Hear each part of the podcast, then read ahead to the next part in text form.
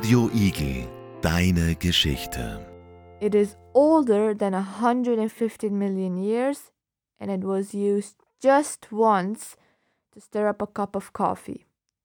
I'm talking about a plastic spoon. Hello, my name is Zileka and this is my friend Ena. I think you have guessed it. Today's topic is plastic.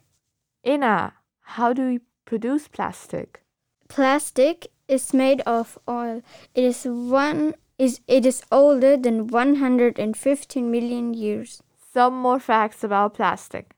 Plastic was invented in 1907. As Ena has said, plastic is made from fossil fuels.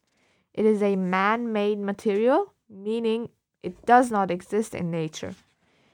Sadly, there will be more plastic in our oceans than fish by 2050. I have read that only 9% of the plastic produced in 2015 was recycled. Isn't that a shame? Zileka, do you know the difference between recycling and downcycling? Why, of course I do.